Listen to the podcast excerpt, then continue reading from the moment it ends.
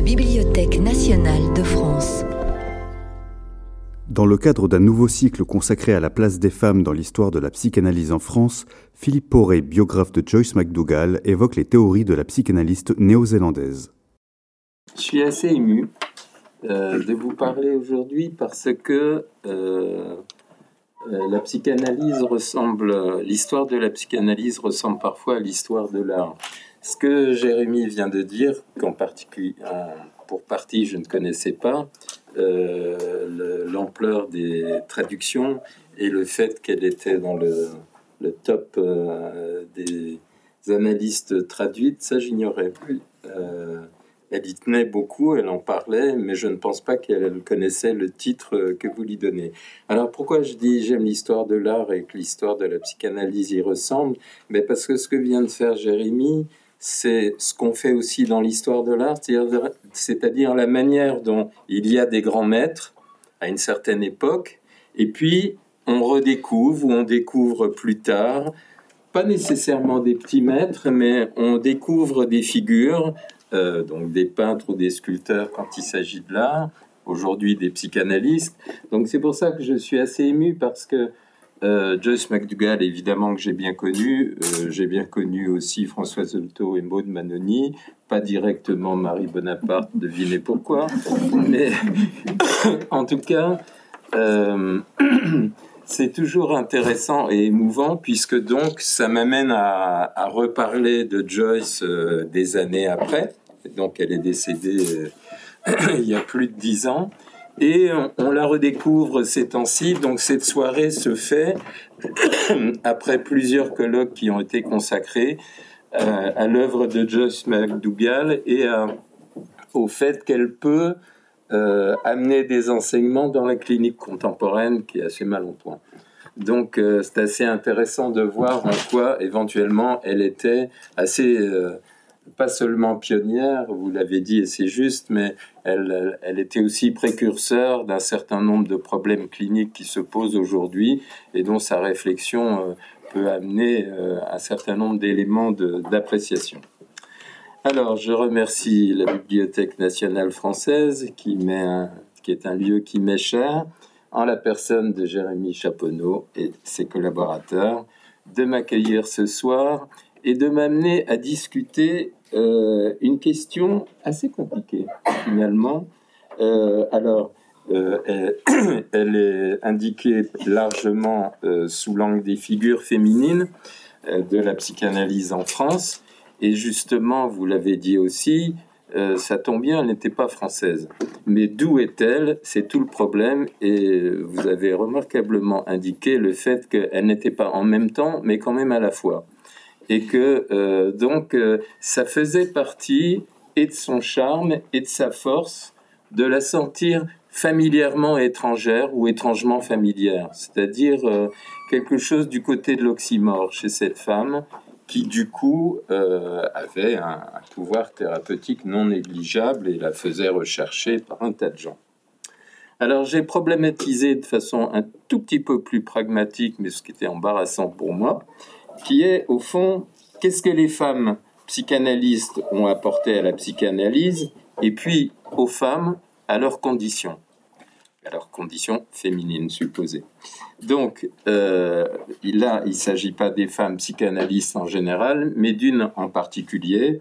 Et donc, je vais essayer de, répondre à cette question qui n'est pas simple. Alors, s'interroger sur euh, euh, l'apport des femmes psychanalystes supposerait déjà de déterminer qui fut la première. Alors, si on pose la question du côté masculin, on peut assez vite s'entendre sur le fait que bah, il y avait le fondateur, donc euh, Sigmund Freud, et puis il y avait le premier psychanalyste qui a été psychanalysant, c'est Sandor Ferenczi et toute la question euh, du premier et des relations avec le second ou du second avec le premier sont déjà une manière de faire de l'histoire de l'art, donc de l'histoire de la psychanalyse, parce que c'est compliqué. Donc il y en a un qui n'avait pas l'expérience totale de la psychanalyse, c'est Freud. L'autre en avait une via le divan et via les questions de transfert, c'est Ferenczi. Donc côté masculin, ça serait relativement simple de dire donc Freud et Ferenczi. Côté féminin, ça c'est bien plus compliqué. parce que euh, on pourrait en mettre euh, plusieurs. Alors, en y réfléchissant bien, j'ai fait un choix qui ne m'enchante pas, mais qui me paraît logique, c'est-à-dire que exit Lou Andrea Salomé, exit Mélanie Klein, Klein euh, Anna Freud. Donc Anna Freud, qui n'était pas la psychanalyste la plus souriante et la plus brillante, mais néanmoins euh, bon, qui a le mérite d'exister, ne serait-ce que par son patronyme, et aussi que, euh, que Joyce McDougall a croisé sur son chemin de formation, d'où l'intérêt de, de, la mettre en avant. Euh, quand je dis qu'elle n'était pas très souriante, on lui prête, en tout cas, je, je tiens par Joyce une histoire drôle qu'elle racontait, que je ne résiste pas au plaisir de, de vous dire, vous vous en souviendrez, parce qu'elle est très courte. Donc, un jour, c'est une histoire vraie, un jour, euh, Miss Freud, donc qui euh, se rendait assez souvent aux États-Unis, est interviewée par euh, un grand journaliste du Washington Post ou du New Yorker, et, le, journaliste écoute la conférence, et puis l'interview à la fin et lui dit formidable, Miss Freud, mais j'ai une question. au fond, pourquoi pas l'auto-analyse? Et Miss Freud répond Ah, la, psychanalyse, c'est l'auto-analyse, c'est très bien, mais il n'y a qu'un problème, c'est le contre-transfert. Ça, c'était l'humour d'Anna Freud. Il mérite, vous voyez, vous riez quand même. Donc, euh, il y a quelque chose qu'on peut accrocher à cette dame. Alors, qui est Joyce McDougall, née Carrington, et en quoi a-t-elle modifié le cours de la psychanalyse et la condition des femmes qu'elle devienne psychanalyste ou pas. Cela suppose quand même de distinguer ce qui relève de son art, traduction de sa façon de faire, ce qui procède de son style ou ce qui survient de son désir. Et vous verrez que ces trois, ces trois entrées, on va les retrouver assez souvent dans le, dans le courant de ce que je vais vous dire.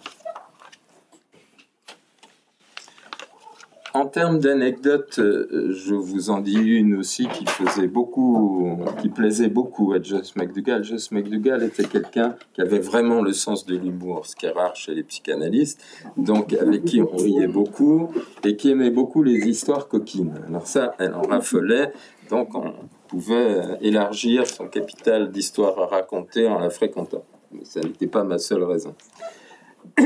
euh, elle, a, elle aimait beaucoup faire remarquer que, comme elle aimait beaucoup voyager, à chaque fois qu'elle voyageait, euh, elle rencontrait dans le train des gens qui, soit, disait-elle, voulaient lui vendre des assurances ou faire une analyse avec elle. Mais quand elle allait dans, le, dans les grandes villes où elle s'installait, les, les dirigeants, euh, soit psychanalystes, soit psychiatres, soit psychologues des grandes associations, locales dans les États, euh, dans différents États des États-Unis, lui demandait absolument de faire une analyse en trois semaines pour enfin pouvoir parler de ce qu'ils n'avaient pas osé ou pas pu ou pas risqué de dire pendant leur formation et euh, depuis qu'ils étaient qu'ils avaient des responsabilités qui interdisaient qu'ils parlent de quoi? Bah, de leur vie sexuelle, de leurs fantasmes, de leurs difficultés, des, des troubles de l'orientation, etc. Donc ça lui plaisait beaucoup de constater que vraiment euh, il y avait un malaise chez les psychanalystes eux-mêmes et que euh, y avait quelque chose qu'elle pouvait apporter en, rouvrant pour chacun la, la possibilité d'avancer. Alors, on ne peut pas comprendre l'apport de Joyce McDougall à la psychanalyse comme aux femmes sans réfléchir à quand et d'où elle vient. Rarement quelqu'un a été, me semble-t-il, aussi déterminé par sa date de naissance et son lieu de naissance, la Nouvelle-Zélande, où elle voit le jour en 1920. Alors quand on parle de la Nouvelle-Zélande, faut surtout pas se mettre dans la perspective d'aujourd'hui où en avion c'est vite fait. Enfin vite fait, c'est quand même ça prend du temps, mais relativement au temps que ça prenait en bateau, c'est vraiment vite fait. Donc la Nouvelle-Zélande, c'est les antipodes. Et au passage, il n'y a pas très longtemps, j'avais cherché le sens très précis d'antipode. Euh, et j'ai regardé que l'une des premières utilisations qui est donnée est la Nouvelle-Zélande est aux antipodes de la France. Donc, voilà les antipodes. Mais donc, est-ce que, est que Joyce McDougall sera aux antipodes d'un certain nombre d'usages de la psychanalyse? C'est possible. Donc, euh, elle, naît donc dans ce pays qui est un pays récent. Euh, il est découvert euh, en 1645.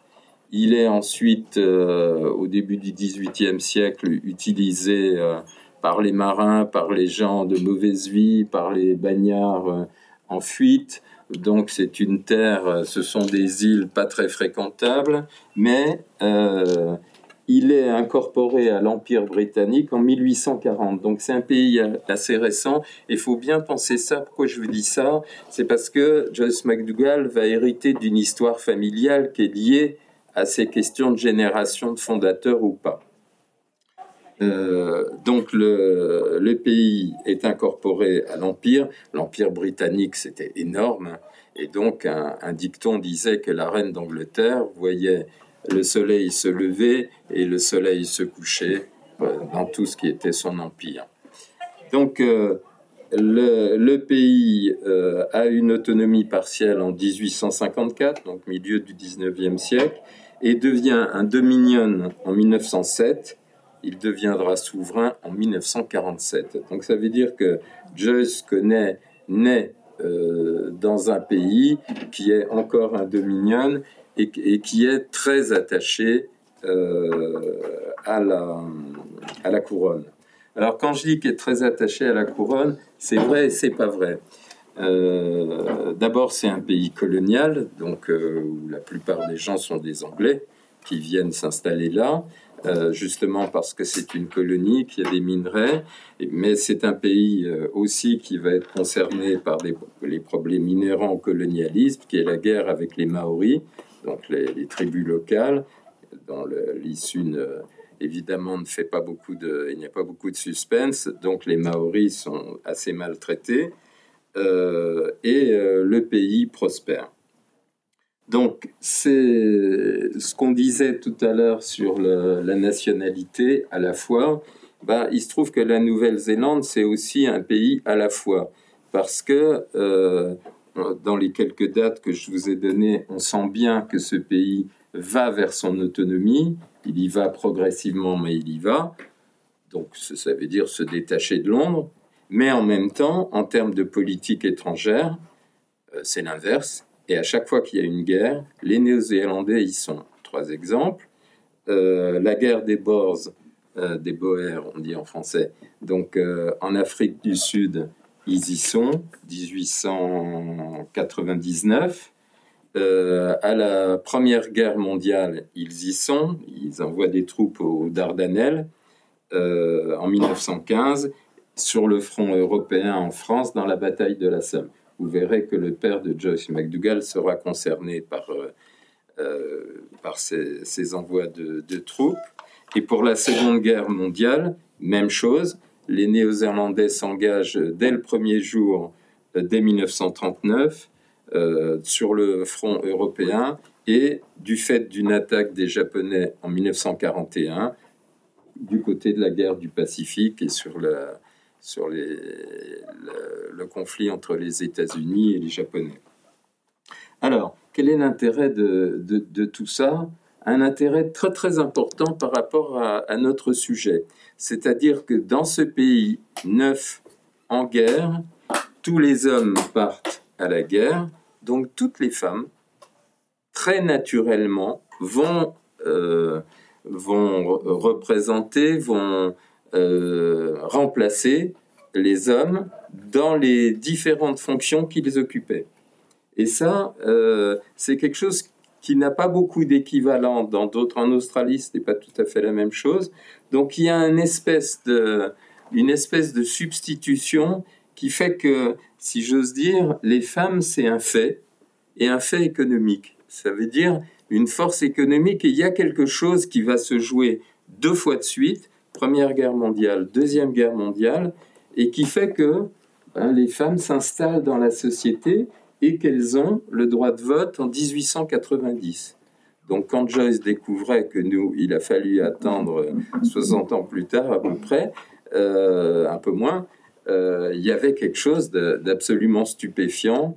Euh, donc, ceci donc est important pour garder l'idée que il n'y a pas un discours extrêmement féministe chez Joyce, parce que d'une certaine façon, euh, le, les conflits idéologiques avaient moins leur place du fait de, de cette substitution économique qui fait qu'elles avaient une existence de fait d'abord et de droit ensuite.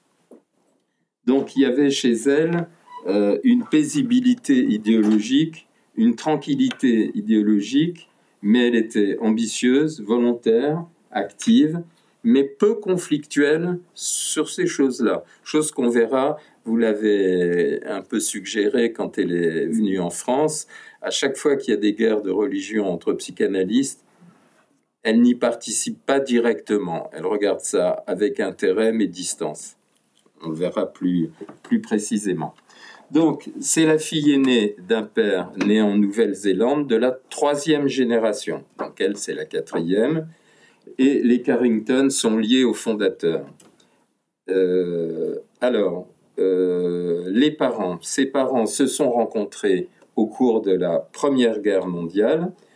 Euh, donc Harold, le père, a, été envoyé aux Dardanelles, il s'en est sorti de justesse, et il a été envoyé dans la Somme, à Armentières. Alors Armentières est euh, une ville qui faisait partie, qui a donné lieu à une chanson anglaise plutôt, La fille d'Armentières. Euh, donc il y a quelque chose en plus qui était assez typique pour, pour Joyce de ce passé militaire de son père, où donc ensuite après les Dardanelles, donc, il va euh, à la Somme, il est blessé et euh, il est envoyé à Londres. Et c'est à Londres qu'il va faire la connaissance d'une Anglaise. Mais je rappelle que lui est néo-zélandais et que néo-zélandais et anglais, c'est pas tout à fait la même chose, et que les uns et les autres considèrent différemment euh, leur proximité. donc, il, euh, il est blessé en 1917. Il rencontre Lillian euh, Blackler, qu'il ramènera, c'était le mot euh, de Joyce, donc qui ramènera, ça veut dire avec laquelle il reviendra en Nouvelle-Zélande à la fin de la guerre pour présenter à ses parents sa femme, car entre-temps, ils se sont mariés. Alors ça, c'est le début d'un conflit assez intéressant pour nous. Euh, au début, ça a des relents assez euh, psychologiques, mais très vite, si vous écoutez un peu, vous sentirez qu'il y, a, du grain à moudre dans cette histoire, et peut-être qu'on ne devient pas psychanalyste sans raison. Et elle devint psychanalyste. Alors, quelle est l'histoire?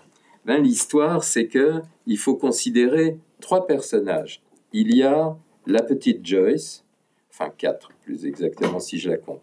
Il y a la petite Joyce dans l'affaire que je vais vous raconter, elle a 7 ans. Elle a euh, donc son père Harold, qui lui-même a deux parents. Euh, alors, il faut garder en mémoire que euh, la Nouvelle-Zélande est très influencée par la religion, donc est très luthérienne ou presbytérienne.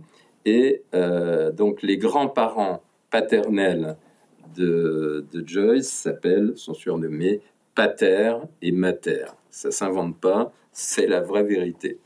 Donc, il y a pater, mater et donc euh, Joyce et son père.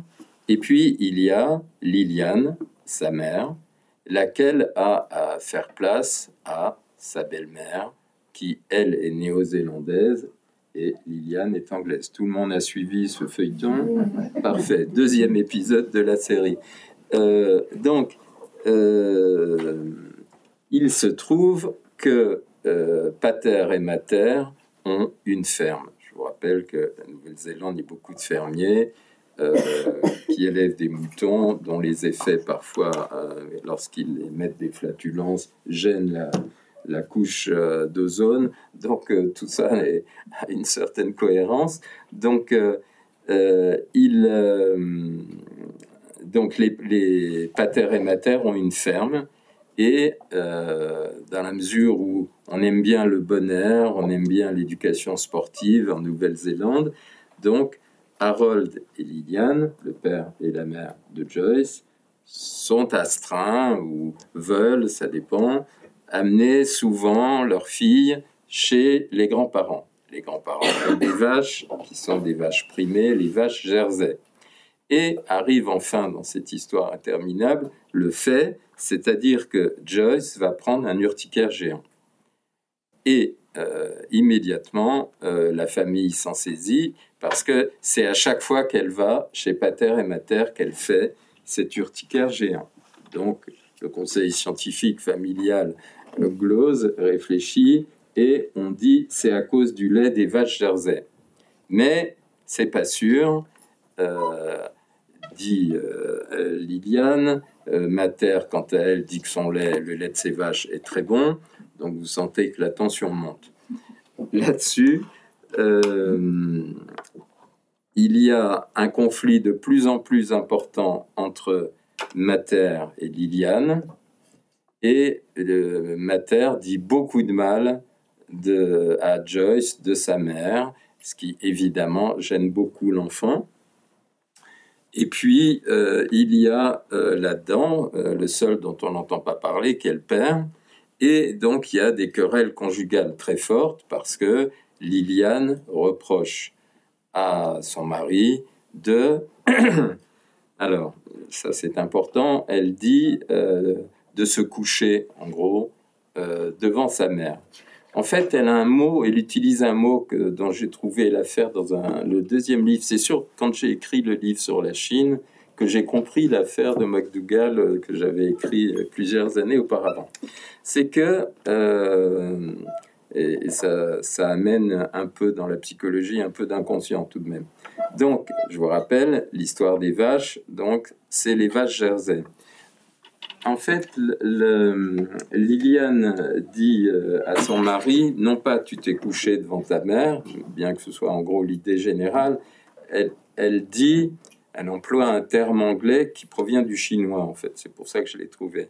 Elle dit, tu, as fait le kowtow devant ta mère. Alors le kowtow, ça c'est du chinois au départ, ça veut dire l'empereur en Chine à cette époque exigeait qu'il y ait huit prosternations complètes devant euh, le, Fils du ciel pour qu'ensuite il puisse euh, recevoir ou écouter ce que, ce que son visiteur avait à lui signifier. Donc faire le kowtow signifie euh, absolument faire suivre le protocole.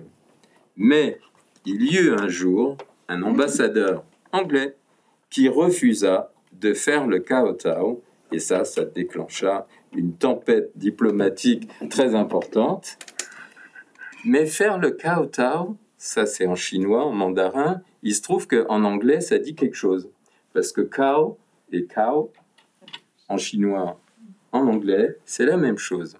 C'est le même signifiant. Donc ça veut dire que dans cette affaire, cette petite Joyce de 7 ans a pu être extrêmement touché du fait que son père était tout à fait dévalorisé. C'était un moins que rien, il avait fait le kowtow. Et donc, euh, le poison des mots de Mater relativement à Liliane avait quelque chose de totalement dévitalisant.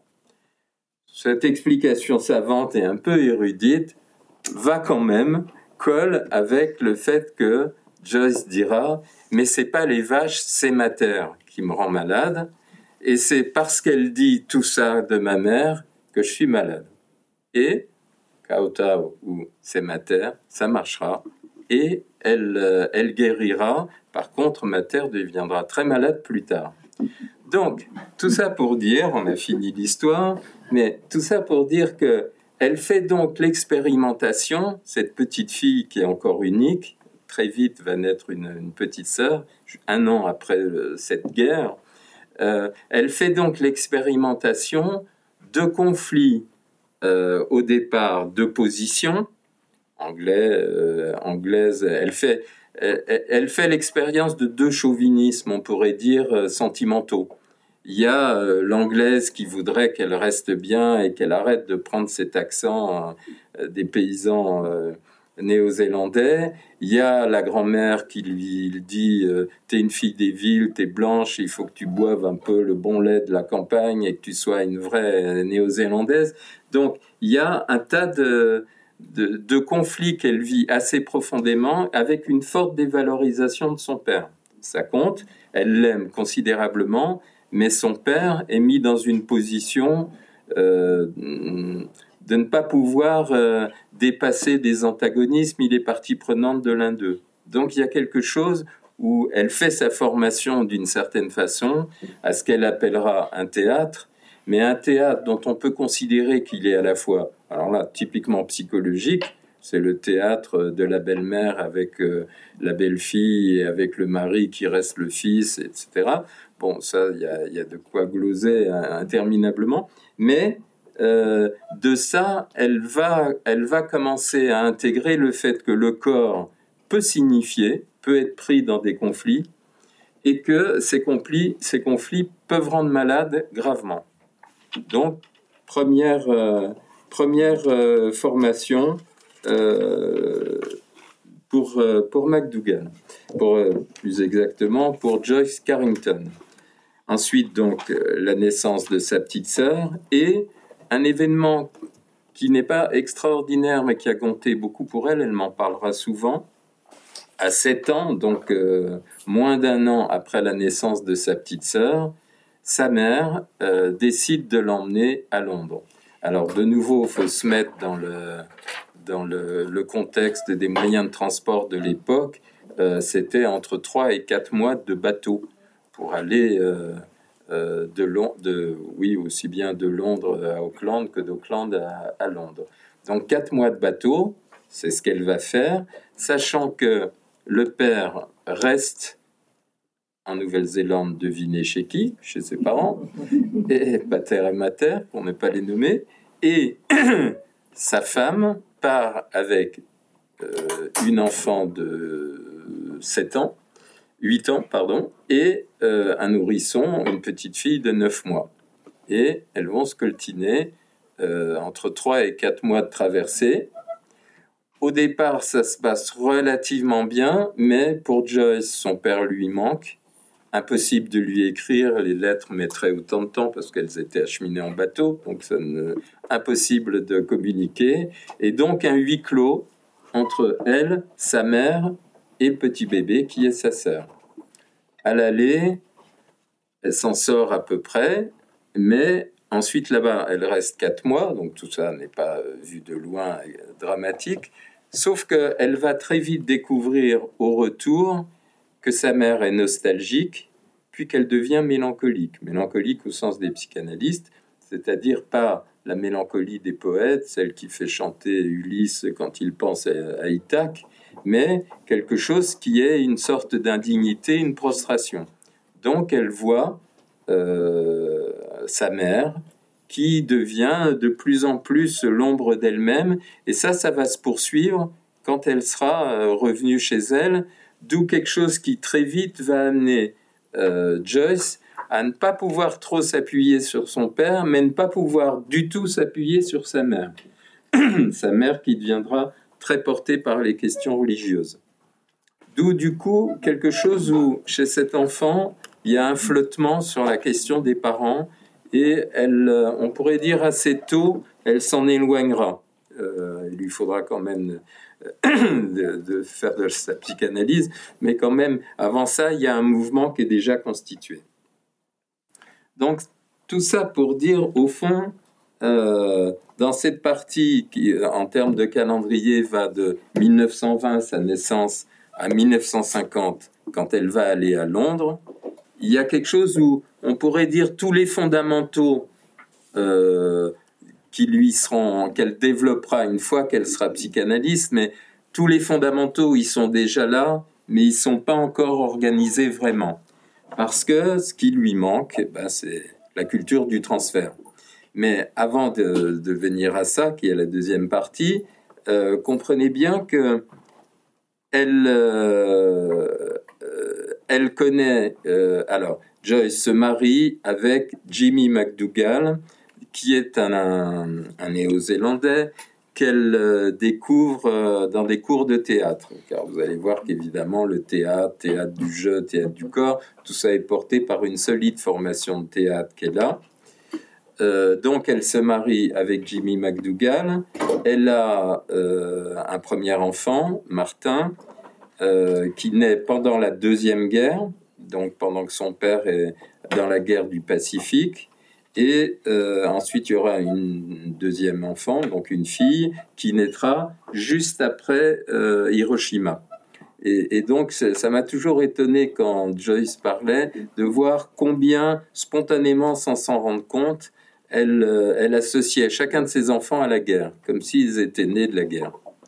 Donc, en tout cas, la guerre euh, finie, euh, Jimmy et elle. Donc, Jimmy, lui, est, éducateur, on pourrait dire, social worker.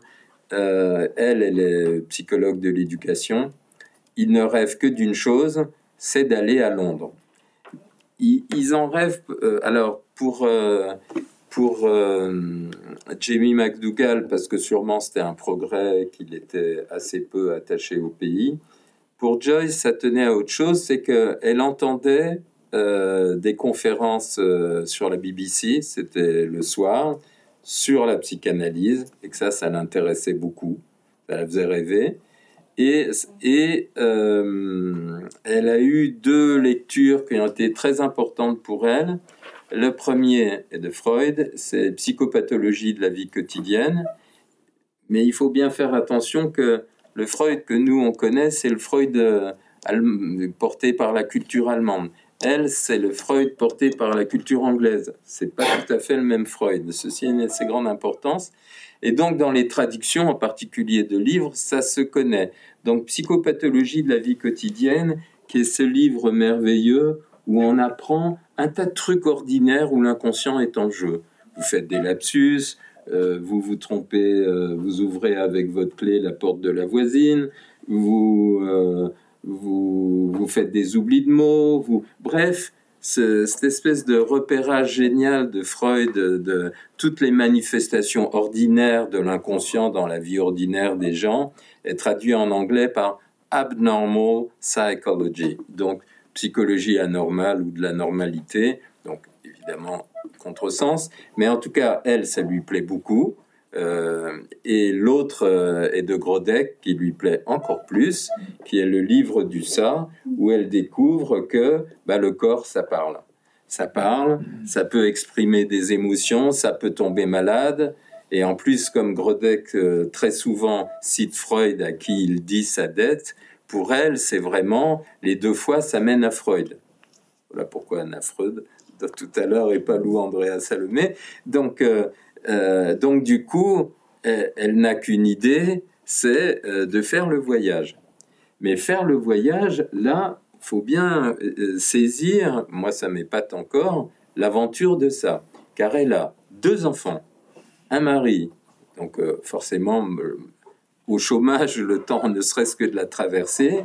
Et surtout, elle va à Londres pour aller à l'institut de la Hampstead Clinic, donc euh, l'institut d'Anna Freud, qui est une petite association, hein. mais elle y va sans aucune assurance d'être prise. Donc, en gros, les McDougall, euh, la famille, se tape euh, quatre mois de traversée avec une insécurité sur qu'est-ce qui va se passer à l'autre bout. Mais ils le font. C'est en ça où c'est des Néo-Zélandais, des pionniers. Il y a quelque chose. Euh, enfin, vous imaginez, les, enfants étaient petits, donc c'est bon. Et donc, c'est ce qu'elle va faire. Elle va rencontrer Anna Freud et elle va être admise. Donc ça, fin du premier chapitre, donc que j'avais appelé, je crois, les rhizomes d'une psychanalyste. Donc les rhizomes néo-zélandais d'une psychanalyste. Deuxième étape, euh, elle arrive à Londres et donc euh, là, il va falloir ben, qu'elle commence à faire une analyse et évidemment, elle choisit un homme. Alors pourquoi je dis évidemment? Ben, C'est assez étonnant parce que le, la psychanalyse anglaise, en partie longonienne, était extrêmement féminine et marquée par un conflit entre deux femmes tout à fait important, ce qu'on appelle les controversies. Donc, entre 40 et 45, donc pendant la guerre, pendant qu'il y avait le Blitz, euh, ça Winnicott le raconte très bien, les psychanalystes s'engueulent de manière feutrée mais méchante comme les Anglais savent le faire, et Euh, pendant ce temps-là, on entend les bombes et à un moment donné, Winnicott dit euh, Écoutez, ce serait peut-être bien qu'on aille ailleurs parce qu'il y a la guerre.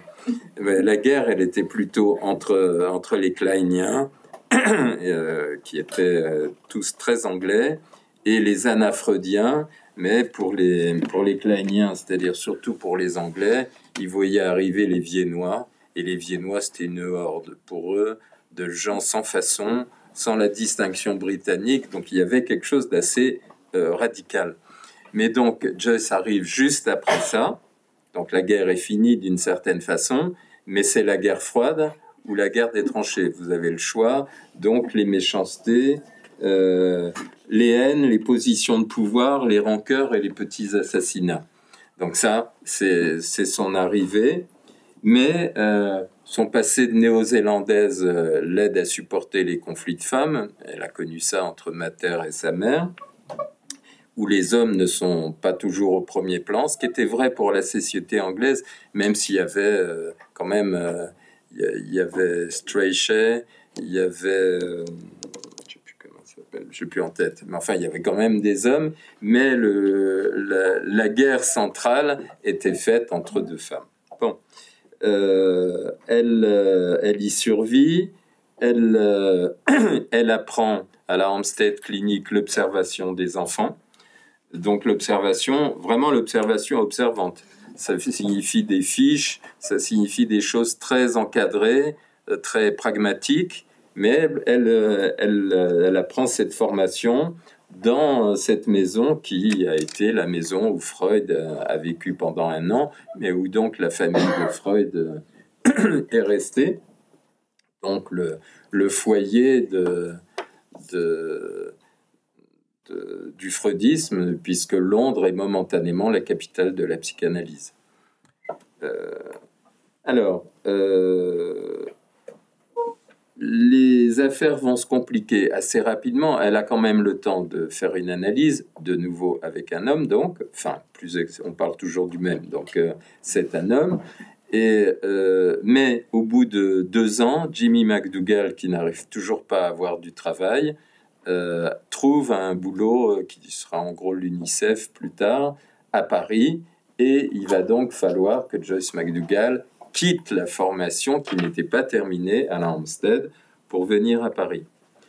Euh, alors ça, ça fait partie des, grandes histoires qu'elle avait l'habitude de raconter, donc de dire que parce qu'Anna Freud était redoutée, et donc euh, elle demande un entretien à Anna, et lui dit, écoutez, euh, Mrs. Freud, je ne peux pas rester, mon mari a trouvé du travail, nous ne gagnons pas assez d'argent ici, et l'autre, elle dit Ah, non, non, non, non, vous restez, vous. Lui, il part, vous, vous restez.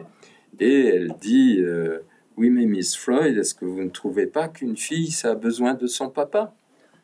Et elle dit que ah, c'était l'argument massu pour Anna Freud qu'elle avait su trouver.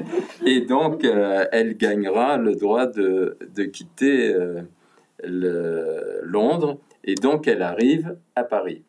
En arrivant à Paris, elle avait quitté les suites de la guerre. Elle arrive alors dans la plus grande guerre qui a quand même duré, euh, je peux vous en parler, euh, longtemps.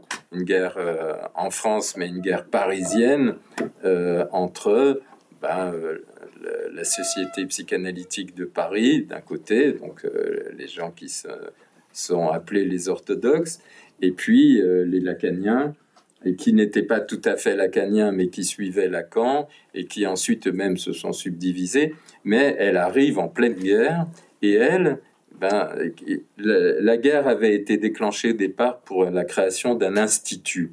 Donc, au sein de la Société de psychanalytique de Paris, un institut de formation euh, allait être créé, et toute la question allait de savoir qui allait être le directeur, quels allaient être les enseignants, sur quelle base théorique. Donc, alors là, évidemment, entre psychanalystes, c'est la question à pas poser.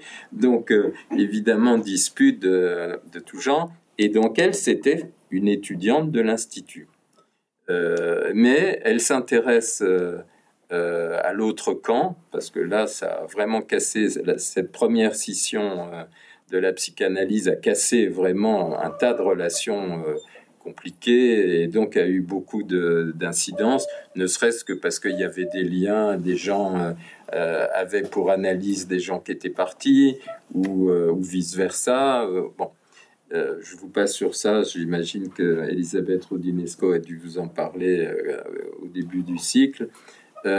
mais donc, Joyce McDougall choisit de rester bah, à l'Institut où où elle avait, euh, elle avait ses entrées. Alors au passage, là aussi, on vous en avez parlé peut-être un peu. Euh, quand elle quitte euh, Londres et Anna Freud, bah, Anna Freud a un réseau, comme on dit aujourd'hui.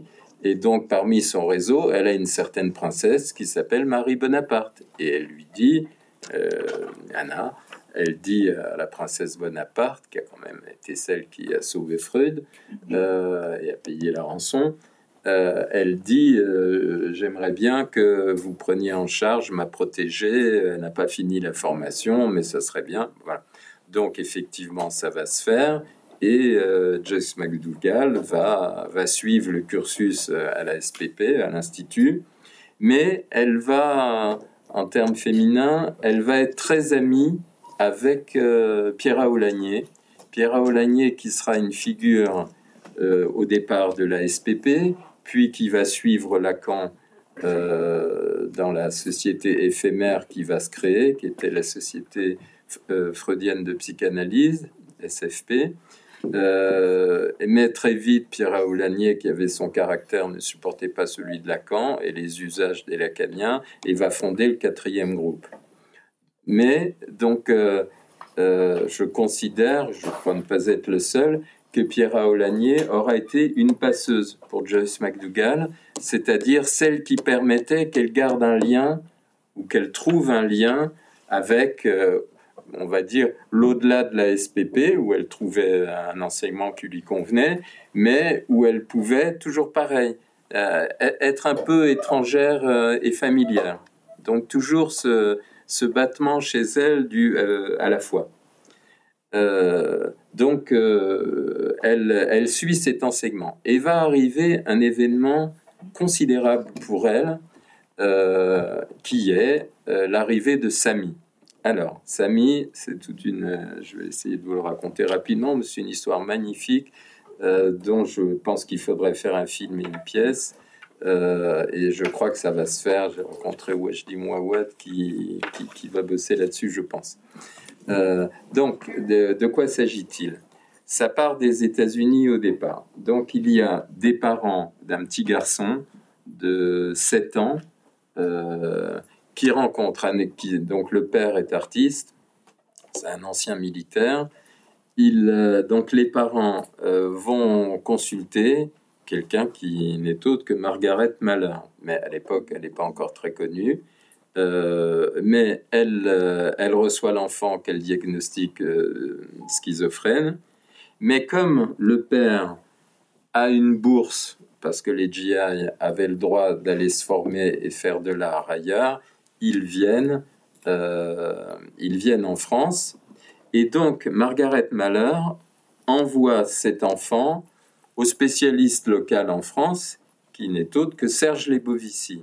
Serge Lebovici, à cette époque-là, c'était un homme très ambitieux, un psychiatre, psychanalyste, assez méchant, euh, très brillant, euh, et euh, qui montait, qui avait pour ambition de monter une psychiatrie et une psychopathologie de l'enfant digne de ce nom et de devenir un grand spécialiste de ça. Donc, il reçoit les Américains le père, la mère et le petit Samy, mais pas de chance pour lui, il parle pas anglais. Pas bien, les Bovici. Mais il a vu il y a pas très longtemps une jeune étudiante qui venait de Londres et il dit ben voilà. Et donc il dit à Joyce je vous envoie Samy et vous inquiétez pas, je serai votre superviseur. Bon, on l'avait pas trop demandé, mais sûrement ça tombait bien. Et donc, euh, euh, elle va recevoir ce petit garçon qui est effectivement assez psychotique, mais elle, euh, elle est totalement débutante, même si elle, a eu les deux années de formation à, euh, à la Hampstead, elle n'a jamais fait de psychologie clinique ou des entretiens comme ça, avec un enfant qui est, qui est dingue, mais qui est attachant comme tout, et elle va s'y attacher et se débrouiller complètement. Mais au début, elle, euh, elle est vraiment euh, anxieuse et angoissée parce qu'elle comprend rien, parce qu'il la tape, l'enfant, parce qu'il lui fait des niches, parce que, etc. Et elle, elle prend des notes parce que Libovici lui a dit euh, Je suis votre superviseur, mais vous écrivez le contenu des séances. Donc vous imaginez avec un enfant tourbillon prendre des notes, il me parle, pendant ce temps-là, elle prend un coup sur la tête, etc. Bon, donc elle se débrouille formidablement. et les Bovici sent que c'est vraiment intéressant et qu'il faut, il faut en faire un livre. Et donc, va se faire pendant un certain temps euh, un verbatim qu'on trouve. Euh, donc, dans un livre, vous avez euh, séance après séance ce que l'enfant dit, ce que Joyce McDougall fait, ce que l'enfant fait après ce qu'elle a fait, etc. Et à la fin de chaque séance, vous avez aussi des constructions savantes de Serge Lebovici sur comment comprendre ce qu'il fait en fonction. Mais euh, ces commentaires ne sont pas nécessairement strictement sur ce qui est en train de se passer, mais beaucoup euh, des enseignements sur lui ce qu'il vise, c'est-à-dire établir une nosographie de la, de la psychiatrie de l'enfant ou de la psychopathologie de l'enfant. Donc c'est assez notable le changement de ton entre ce qui se passe entre les combattants, on va dire, et puis le, discours sur le combat. Donc ça, ça va faire un livre, et euh, ce livre va s'appeler Un cas de psychose infantile. Euh, point. Euh, donc ce livre va quand même faire connaître Joyce comme, comme dans, une pratique qu'elle ne connaissait pas. Et dans les faits, c'est une rencontre magnifique euh, qu'on devine quand on lit le livre entre cette psychanalyse débutante et ce petit garçon, au point que le petit garçon va l'inviter à manger au restaurant à la fin de son traitement, c'est lui qui invite, il lui dit c'est moi qui paye, etc. Et vous avez le récit de ça. Donc il y a une humanité incroyable dans cette affaire. Euh, et il faut penser aussi à un truc qui m'a toujours étonné, c'est que L'enfant est américain.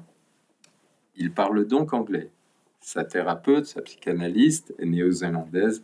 Elle ne parle qu'anglais. Elle, comme elle arrive, qu'elle n'apprenait pas le français en Nouvelle-Zélande, elle parle pas bien. Donc, ils ont un îlot, ces deux-là, qui est un îlot de langue. On parle anglais et strictement anglais. Ouida seulement. Après, Joyce, il faut qu'elle parle à son superviseur qui ne parle pas anglais. Elle va donc parler français du mieux qu'elle peut.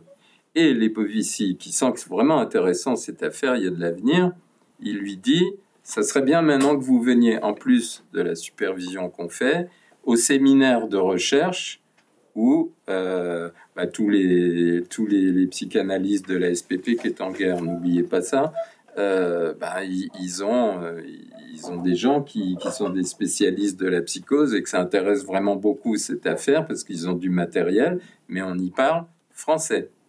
Donc quand on regarde de haut avec un drone, on s'aperçoit que la même cure donne lieu à deux espaces de parole totalement différents. Il y a l'anglais entre les deux euh, intéressés par ce qui se passe directement par l'espace de parole, on parle anglais, et puis il y a le discours savant qui aide, hein, je, suis peut-être un peu méchant, mais euh, qui, qui aide Joyce à, à, soutenir que quelque chose qui... Il faut quand même un peu expliquer ce qu'elle fait ou entendre que bah, ce qu'elle a fait a eu tel avantage ou tel inconvénient. Mais donc le, livre euh, se bâtit comme ça et connaît un certain succès. Euh, je saute d'un coup pour terminer avec Samy. Euh, des années après, alors ça, je crois c'est 8 ans, je crois, je dis ça en tête, un certain Winnicott tombe sur le livre et dit Waouh, mais c'est super ce livre euh, Alors, c'est un cas de psychose infantile, c'est 60, ensuite, c'est neuf ans plus tard, pareil, Winnicott dit c'est vraiment intéressant, il faut qu'on le publie. Par contre, il faut que ça change un peu là. Et donc, on enlève un peu le discours du superviseur, mais on garde le reste. Imaginez, euh, alors Winnicott était président de la société anglaise, mais les Bovicites est monté en grade dix ans plus tard, donc c'était un peu délicat de, dire on garde le livre mais pas lui, en gros. Alors, euh, ça posait problème, et surtout qu'on a il a changé le titre, Winnicott, en disant mais c'est pas du tout un cas de psychose infantile qu'il faut mettre, c'est dialogue with avec Samy, parce que cet enfant un peu fou, elle réussit à bâtir un dialogue entre lui et lui-même, mais aussi entre lui et elle. Donc, recomposition, je ne sais pas si à la BNF, on pourrait faire des coups comme ça, on, on, remodélise euh, le livre euh, de façon à ce qu'il devienne un autre livre, donc, euh, qui l'a fait connaître, et Winnicott fait l'introduction à la place de Lebovici qui faisait une introduction, donc on le mettra à la fin. Et, euh, donc ce livre euh, la positionne dans l'anglophonie comme une psychanalyste originale. Et alors après, 69, il faudra attendre 84 pour que Dialogue with Sammy devienne Dialogue avec Sammy, qui est le livre, si vous l'avez lu, je pense que c'est cette version-là que vous avez lu parce que ipso facto, un cas de psychose infantile a disparu. Donc ici, c'est sûr, on le trouve, mais euh, si vous demandez chez un libraire euh, une analyse avec un enfant qui s'appelle Samy, on vous donnera dialogue avec Samy. Donc là, c'est tout un, tout un parcours qui, qui transforme beaucoup euh, Joyce, qui gardera tout au long de sa vie un contact avec Samy. Donc, parce que Samy, entre-temps, oui, j'ai oublié de vous dire, au moment où ça commençait à marcher, les parents euh, avaient, euh, je ne sais plus comment on dit en français, apply, avaient, euh, demandé à ce que l'enfant, Samy, puisse rejoindre la clinique de Bettelheim. Donc, qui à l'époque était un porteur d'un grand espoir. Aujourd'hui, quand on parle de Bettelheim, euh, les sourcils froncent parce que, parce que quand même, il avait des méthodes assez discutables. Mais en tout cas, pour les parents, ils se sont trouvés dans les situations compliquées. Ça marchait avec Joyce. Est-ce qu'on donne la chance? Est-ce qu'on donne pas la chance? Et puis finalement, ben, Samy est parti chez Bettelheim. Toutes les correspondances qui, se faisaient entre l'un et l'autre impossibles, elles étaient détruites. Donc ils se sont perdus de vue pendant quelques années. Et après, ils se retrouvaient et ils ont gardé des liens jusqu'au bout. Et euh, euh Samy est mort, je crois, deux ans euh, avant Joyce, qui en a eu beaucoup de chagrin. Donc c'est une histoire très très atypique, très très charmante et très intéressante quand on la lit dans le texte. Donc je vous invite vivement à, à y jeter un coup d'œil. Bon, euh, donc euh, ça, ça l'a beaucoup transformé. Ça va, c'est pas trop, ça va ah, Ok, donc je me dépêche. Euh, après ça, donc ce qui est intéressant, c'est que ça l'a amené à une marque de fabrique qu'on retrouve aujourd'hui. C'est, elle part de la clinique, elle s'appuie toujours sur la clinique et elle théorise ce qu'elle a fait après coup ça, c'est pas du tout français. ici, c'est l'inverse. On théorise d'abord et ensuite on fait la clinique. Et si la théorie correspond pas, on change la théorie, mais on fait pas dans l'autre sens, pas trop en tout cas. Et chez elle, prenez n'importe lequel de ces livres, vous pouvez être sûr que vous avez. Elle aurait beaucoup de problèmes aujourd'hui en termes de droit d'édition, euh, parce que, euh, alors là, euh, l'affaire Emmanuel Carrère ayant fait des ravages sur ça, euh, en termes de droit d'atteinte à la vie privée, là, c'est juste impossible. Mais tous ces livres, vous avez en règle générale, je sais pas, 3 à 4 cas en moyenne euh, d'analyse qui sont racontés verbatim, il dit, j'ai rêvé, euh, etc. Donc là encore, c'est une pratique qui n'existait pas à ce point. Freud le, faisait un peu, mais pas d'une façon aussi détaillée. Là, vous avez le verbatim et vous pouvez suivre les séances. Euh, donc pas seulement euh, euh, d'enfants, là, il s'agit de psychanalyse d'adultes. Et donc il y a chez elle toujours ce clinique d'abord, et ensuite elle théorise pour pouvoir parler aux autres et peut-être comprendre ce qu'elle a fait. C'est, ça paraît paradoxal, mais c'est vraiment une marque de fabrique. Donc, euh, tout ça fait qu'elle est remarquée. Cette fois-ci, on est dans les années 68. Donc, le mouvement psychanalytique a bougé. Il y a beaucoup d'écrits euh, de femmes psychanalystes sur euh, le féminin, sur le désir féminin. Et donc, à la SPP, c'est Janine Chasgues-Mirgel qui pousse à ses, collègues, en s'appuyant sur un article célèbre de Jones, euh, à reprendre la question de l'homosexualité féminine, de l'Oedipe au féminin, du fameux changement d'objet. Alors, changement d'objet en un mot, c'est quand même plus compliqué que ça, mais c'est un peu l'idée. Le premier objet d'amour de, de l'enfant-fille n'est pas, comme on le croit souvent, son père, mais c'est sa mère. Donc, de ce point de vue-là, ça commence comme pour le petit garçon. Mais euh, en gros, je schématise. Hein. Mais ensuite, dans la logique freudienne, il y a l'idée qu'à un moment donné, donc le premier objet d'amour pour la fille étant sa mère, elle va, ou elle irait, changer d'objet et trouver de l'intérêt à son père, qui est un peu l'ambassadeur du monde masculin, et du coup s'orienter dans la logique du, désir du masculin. Ça vaut ce que ça vaut, il y a 36 000 cas qui invalident ça, mais il y en a autant qui le valident. Donc tout ça, ce sont des questions fort intéressantes, mais je dis ça seulement pour euh, signaler le fait que le, petit groupe autour de Janine Chasguet euh, manie avec prudence quelque chose qui a fait beaucoup de bruit dans une société de psychanalyse largement animée, on va dire, par les hommes. Donc, euh, gros, grosse agitation, et donc ça s'appelle, ça s'est fait en 70. Donc ça veut dire que Joyce a déjà 50 ans. Euh, ça s'appelle La sexualité féminine, recherche psychanalytique nouvelle. Et là, donc c'est un ouvrage collectif et elle, euh, elle, euh, elle publie deux récits de cas de femmes kleptomanes et surtout homosexuelles.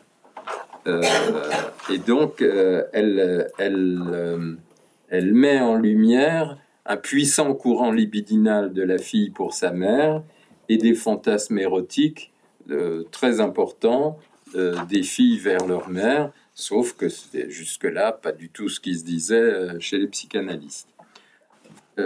cet, article, pareil, lui sera assez utile, mais elle contestera plus tard un peu ce qu'elle a appelé la faiblesse de son échantillon. Oui, elle avait deux, deux patientes. Euh, alors, euh, elle, euh, juste après, après cela, elle va publier Plaidoyer pour une certaine anormalité, qui est le livre que je préfère. C'est le livre le plus courageux. donc, qui dit vraiment sa position antimédicale. Alors, quand je dis anti-médical, je devrais dire plutôt anti-nosographie. cette logique-là, elle avait dans son temps euh, euh, néo-zélandais eu à choisir entre faire médecine ou euh, faire psychologue. Et elle hésitera longtemps, sa famille aurait voulu qu'elle fasse médecine, elle a lâché, elle a fait psychologue. Et ça, d'une certaine façon, ce choix, on en trouve les conséquences plus tard, parce qu'elle n'aura jamais une pensée strictement médicale, chose que, au contraire, surtout dès qu'on aborde des questions de psychose ou des questions de folie, les, discussions nosographiques prennent le devant, ce qui est logique, mais ça sera jamais sa position. Euh, alors, peut-être pour terminer, puis je reprendrai s'il y a besoin, euh, je vais vous lire euh, quelque chose au fond qui permet qu'on termine là et pas plus loin. C'est quelque chose que j'ai écrit sur Joyce il y a 5 ans, 6 ans, et qui tombe assez à pic politiquement, vous allez voir pourquoi, mais c'est un hasard, mais ça tombe bien. Alors, euh, je l'ai écrit sur ce qu'on appelle le désir de l'analyste, ça veut dire sur le fait que pour qu'une analyse fonctionne, il faut quelque part il y ait du désir du psychanalyste. Mais il faut s'entendre sur ce qu'on dit du désir. Il ne s'agit pas de coucher avec ses patientes ou il s'agit non, c'est pas ça. Il, faut juste que l'écoute de celle ou celui qui écoute soit vectorisé par quelque chose qui a touché ce psychanalyste et qui fait qu'il écoute l'inconscient de cette façon-là. Et qu'il faut cette petite mise euh, désirante pour que euh, quelque chose de vivant se produise et que l'analysant ait bien le sentiment que son analyste, c'est son analyste à lui, et que euh, quelque chose est porté par ce désir énigmatique qui, qui fait écouter d'une certaine façon. Donc, du coup, je le définis là pour Joyce. Du désir d'analyste de Joyce McDougall, de la façon dont elle habitait sa fonction, je dirais qu'il est d'abord celui de l'optimisme métaphorique. Elle croit beaucoup à la métaphore. Renouer le passé, rejouer le pensée à l'aide de la langue et de son pouvoir de transposition, tel est l'art de Joyce, sa mélodie. Activiste du conflit intrapsychique, intrapsychique signifiant à l'intérieur de la vie psychique une instance contre une autre. Hein activiste du conflit intrapsychique, elle obtiendrait d'un président de la République fraîchement élu le portefeuille de ministre de la Culture du Transfert, avec trois secrétaires d'État sous ses ordres, chargés de la répétition, de la somatisation, de la création. Pourtant, son objet est moins souriant, car il met en scène un enfant créateur mais structurellement déchiré. Les contradictions pulsionnelles qui le divisent ne mènent à aucune unification définitive. Leur solution restant ces tentatives qui ont non symptômes. Le cheminement MacDougallien va de l'enfance à l'enfer. Voilà. Là pour le moment.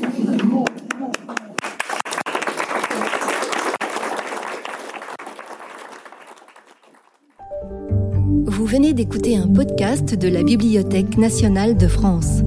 Retrouvez les conférences, rencontres et créations de la BNF sur toutes les plateformes de podcast ainsi que sur le site bnf.fr.